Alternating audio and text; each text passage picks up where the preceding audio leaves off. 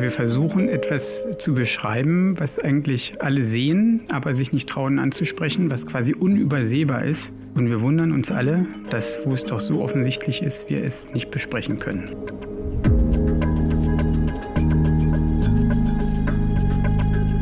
Der Elefant im Raum. Wer schon mal einem begegnet ist, wird sofort wissen, was mit der Formulierung gemeint ist. Es gibt Situationen, vor allem in Organisationen, da ist ein Problem offenkundig, lässt sich aber nur schwer oder sogar gar nicht besprechen. Das kann ein Konflikt sein, vielleicht auch eine unternehmenspolitische Frage. In jedem Fall etwas, das niemand benennen kann oder möchte. Wer jetzt meint, solche Situationen nicht zu kennen, könnte sich irren und schon selbst Teil davon gewesen sein. Also ich würde sagen, Elefant im Raum ist nicht die Ausnahme, sondern den gibt es ganz häufig, den Elefanten. Und der ist auch nicht verwunderlich. Den ähm, Gibt es aber nicht nur in Organisationen, also einen Elefanten kann man auch im Freundeskreis sehen, vielleicht auch im Familienkontext. Aber in Organisationskontexten fällt uns der Begriff sicherlich am häufigsten auf.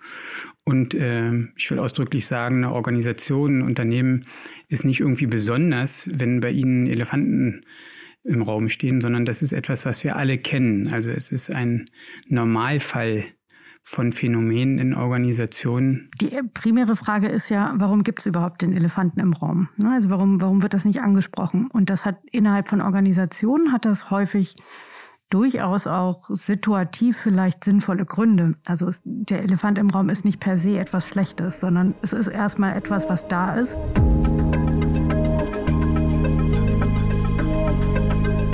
Elefanten sitzen also öfter mal im Raum, wie uns Ronny Jahn und Amira Barech hier erklären. Beide lehren im Studiengang Leadership und Beratung an der IPU Berlin. Sie haben dadurch mit vielen Situationen zu tun, in denen es gilt, Probleme in Organisationen anzugehen, die zwar jeder sieht, aber zumeist niemand in der Lage ist zu beseitigen oder aufzulösen. Dafür braucht es zumeist buchstäblich den Blick von außen. Und der Elefant im Raum wird ja in der Regel nicht von denen benannt, auch nicht als Elefant im Raum von denen, die im Raum sind, mhm. sondern eigentlich von Beobachtern, die äh, eine Gruppe, ein Team, ein, eine Organisation beobachten und dann feststellen, oh, da ist aber ein Elefant im Raum oder äh, im Nachgang nach einer Sitzung, nach einem Meeting in der Teeküche. Ne? Also ähm, in der Regel wird der Elefant nicht als Elefant in der Situation beschrieben. Das hat ja, glaube ich, auch wieder nochmal was mit der Funktion des Elefanten zu tun. Ne? Also wenn du sozusagen Teil der Organisation bist, dann hat es ja, dann hat dieser Elefant irgendeine Funktion. Es gibt einen Grund dafür, dass er da ist. Und wenn du sozusagen von innen heraus den ansprichst, könnte das ähm, Folgen für dich haben, die du vielleicht so nicht möchtest. Da ist dann sozusagen jemand externes einfach auch in einer deutlich besseren Position, den anzusprechen.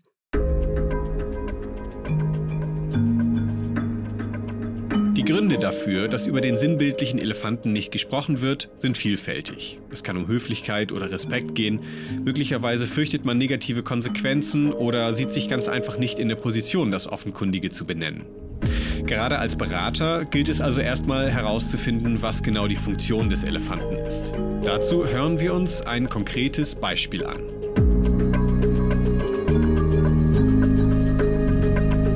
Dreiköpfige Geschäftsleitung eines Architekturbüros besteht aus dem 71-jährigen Gründer und zwei Senior-Architektinnen im Alter von 42 und 47 Jahren. Gemeinsam wollen sie den Ausstieg des Gründers und die damit verbundene Übergabe an die zwei verbleibenden Mitglieder der Geschäftsleitung rechtzeitig und angemessen gestalten und sichern. Sie suchen sich dazu externe Begleitung. Im Erstgespräch mit dem Berater zeigen sich alle drei sehr umsichtig. Auf der rationalen Ebene haben sie alle möglichen Stolpersteine in Bezug auf die Übergabe und den Übergang im Blick, zum Beispiel die Finanzen, Strukturen, Zuständigkeiten und das notwendige Vertrauen. Diese Aspekte bemühen sie sich gemeinsam zu bearbeiten. Es wird dabei schnell deutlich, dass der Gründer die anderen beiden Geschäftsführerinnen dominiert. Er präsentiert sich als Chef, die anderen beiden nehmen eine zurückhaltende und zuarbeitende Haltung ein. Was sich dadurch zeigt, ist etwas anderes, als alle drei von sich sagen. Alle sehen das Problem, es ist aber nicht besprechbar. Dass ein Übergang nur möglich ist, wenn der Gründer zurücktritt und den anderen beiden die Führung übergibt, wissen alle Beteiligten, es bleibt aber der Elefant im Raum.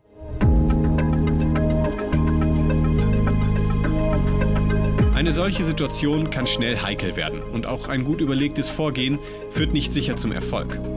Ronny Jahn analysiert die verschiedenen Aspekte der Situation. An dem Beispiel, denke ich, kann man ganz gut sehen, dass der Elefant im Raum etwas anderes ist, eine andere Herausforderung für die Beteiligten als das ähm, strategisch, organisationsstrukturell, ähm, auch finanzbezogene Managen des Übergangs von einer Generation zur nächsten. Das kann man sicherlich auf der rationalen Ebene gut tun und da scheinen die drei auch gut in der Lage, das zu tun. Das andere, das ist weniger Raketenwissenschaft, sondern das passiert in der Beziehung von den dreien. Äh, und da ähm, sehen offenbar alle den Elefanten. Die Frage ist, ob die den alle gleich sehen. Also wahrscheinlich fällt es dem äh, Gründer, dem der geht, am schwersten, das zu sehen. Ähm, also hier könnte es, wenn man das anspricht und thematisiert durch die Beraterin oder den Berater, ähm, auch erstmal dazu beitragen, dass auf Seiten des Gründers zunächst mal ein vielleicht auch größeres Verständnis des eigenen Handelns möglich wird. Und indem man das tut, kann man gleichzeitig probeweise ausprobieren, ob das geht. Und es könnte sich zeigen, dass das nicht geht.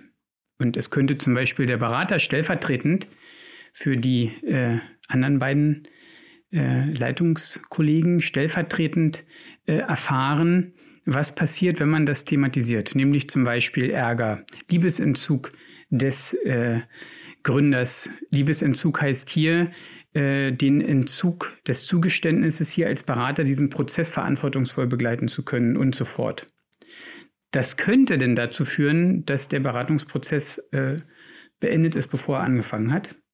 Das wäre sozusagen äh, dann zumindest in der Situation ein gescheiterter Beratungsprozess. Es könnte aber auch dazu führen, dass in diesem probeweisen Ausprobieren stellvertretend durch den Berater unter Beobachtung derer, die äh, sozusagen den Übergang ja verantwortlich äh, übernehmen müssen, dass stellvertretend äh, sichtbar wird, was passiert und gleichzeitig das dann eben auch besprechbar wird. Das wäre dann ein vorsichtiges Rantasten an diese äh, schwierige Operation des äh, Thematisierens, zum Beispiel auf der äh, Gründerseite des, der Schwierigkeit des Loslassens, der Trauer auch über des Loslassens, der Frage, traue ich das eigentlich den anderen beiden auch zu? Der Frage der anderen beiden, wann gehst du endlich? Äh, auch des Ärgers darüber, dass man nicht geht, aber auch vielleicht der eigenen äh, der eigenen Sorge auch, ob man das Loch auch füllen kann oder diese Lücke. Und das sind ja Dinge, die äh, werden dann, die sind, die sind deshalb heikel, weil äh, es die handelnden Personen ähm, herausfordert, sich selber ein Stück weit zu öffnen und die eigenen Sorgen, äh, Unsicherheiten zu thematisieren. Und das wäre dann nötig und dann wäre der Elefant quasi kleiner gemacht und langsam besprechbar gemacht.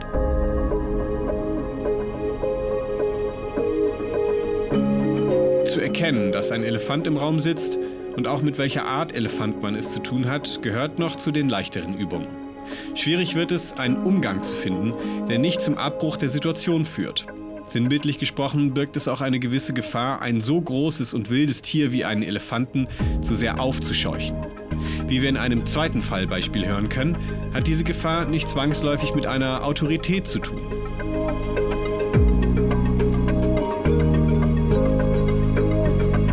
International aufgestelltes Unternehmen aus der Kreativbranche hat sich in einem umfangreichen Organisationsentwicklungsprozess mit seiner Diversity-Strategie auseinandergesetzt. Alle Mitarbeiterinnen und Führungskräfte bis hin zum CEO waren aufrichtig und ernsthaft an diesem Prozess beteiligt. Im Ergebnis zeigen sich alle gut aufgestellt, um Diversity praktisch zu realisieren und möglichen Stigmatisierungen und Benachteiligungen entgegentreten zu können. Bei einem Jour fix eines Projektteams kommt es zu folgender Szene. Ein Teammitglied aus Frankreich spricht Englisch mit stark französischem Akzent. Sie will die übrigen Teammitglieder auf den Stand ihrer Arbeit am Projekt bringen. Sie redet 15 Minuten. Alle TeilnehmerInnen nehmen wahr, dass keiner das französische Mitglied versteht. Sie hören freundlich zugewandt zu, verstehen aber nichts. Nach dem Beitrag des französischen Teammitglieds tauschen sich die TeilnehmerInnen über Schwierigkeiten in der Zusammenarbeit aus. Der Elefant im Raum wird dabei nicht angesprochen. Man als Außenstehender von der beschriebenen Situation, mag das etwas geradezu Komisches an sich haben. Manche können sich möglicherweise gar nicht vorstellen, dass eine so eindeutige Situation tatsächlich von niemandem angesprochen wird. Haben wir es möglicherweise mit einem Beispiel zu tun, das tatsächlich eher exotisch ist und daher auch nur selten vorkommt? Da will ich deutlich sagen, nein. Also das, was äh, vielleicht jetzt als Zuhörer, wenn man den Fall hört, denkt, um Gottes Willen, wie kann das sein? Will ich hier sagen, Vorsicht, also das passiert mit Sicherheit in jedem Unternehmen mindestens einmal in der Woche.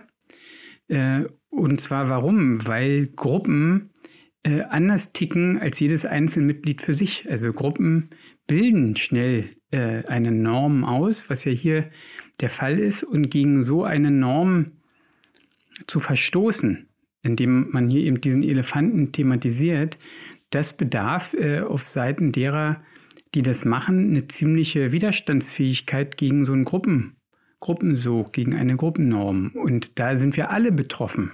Also von diesen äh, starken äh, Gruppennormen, von diesem Gruppensog, zu denen tragen wir alle auch bei in Gruppen und das ist nichts, äh, was in irgendeinem Unternehmen oder in irgendeinem Team jetzt besonders pathologisch irgendwie wäre, sondern umgedreht. Ähm, ich denke, also Beraterinnen und Berater sowieso, aber auch Führungskräfte ähm, sollten für sich begreifen, dass diese Phänomene äh, alltägliche in Gruppen sind und dass es Anstrengungen bedarf, die Fähigkeit auch in einen Konflikt mit der Gruppe zu treten, indem man hier gegen eine Gruppennorm zunächst mal verstößt.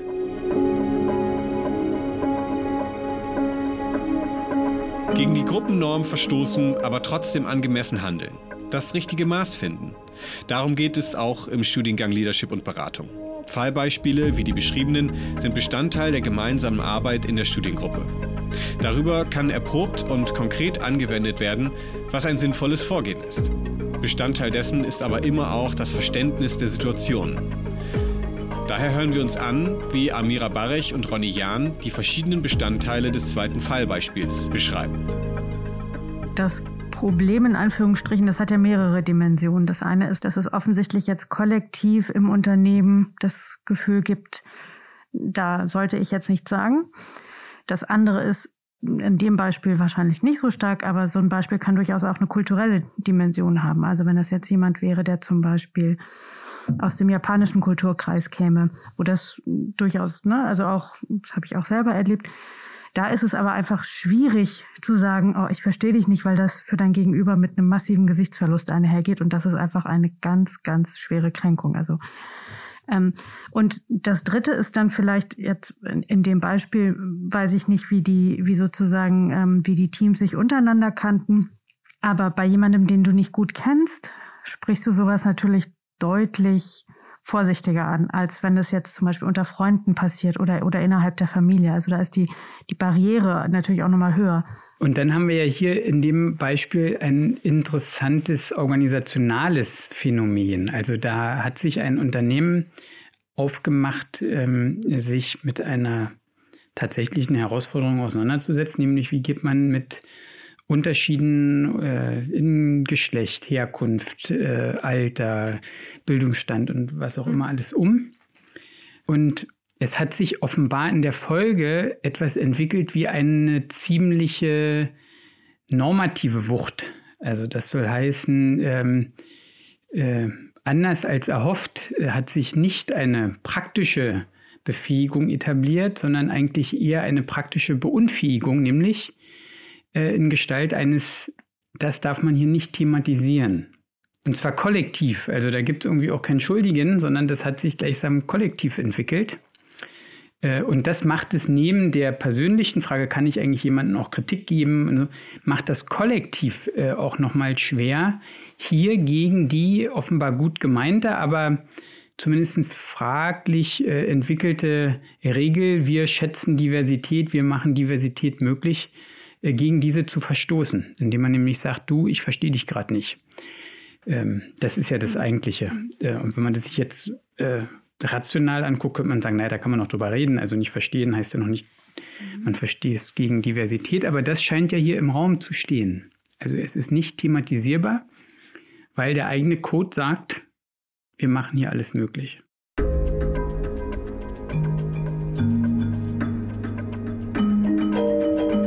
Zuletzt bleibt die Frage, was passiert mit dem Elefanten im Raum, wenn man ihn angesprochen hat?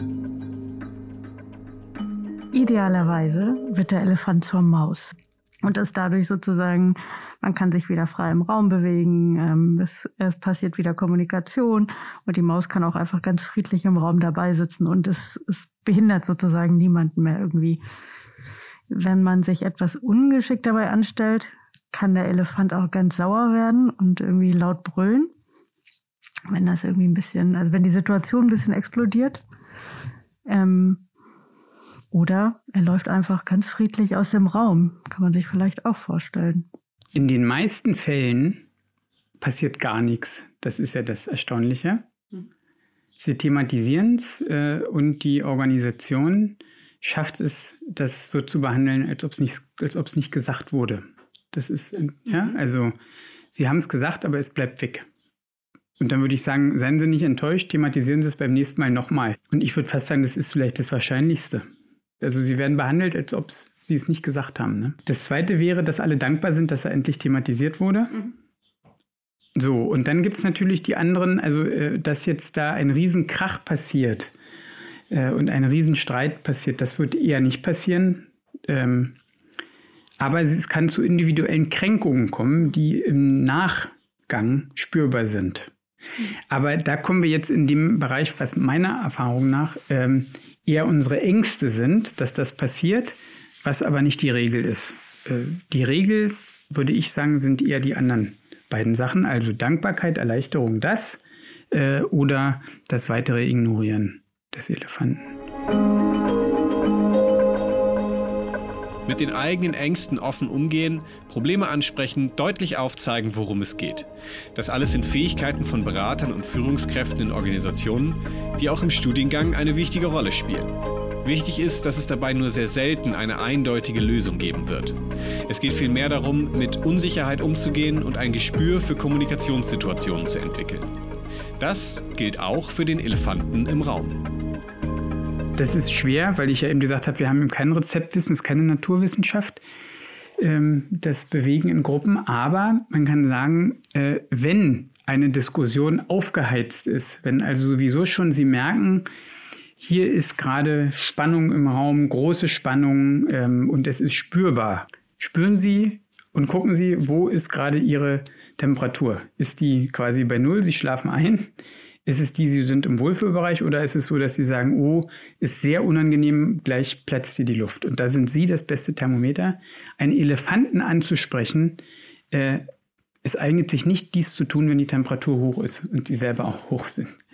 Sondern äh, zum Beispiel, wenn Sie fast beim Einschlafen sind äh, oder wenn Sie sagen, die Diskussion ist gerade ein Stück ruhiger, es ist gerade sowas wie eine kollektive Erkenntnis oder auch Erschöpftheit da zum Beispiel in diesem Bereich. Also den Elefanten noch auf etwas drauf zu setzen, den auszusprechen, das würde ich sagen, ist eher, eher ungeeignet.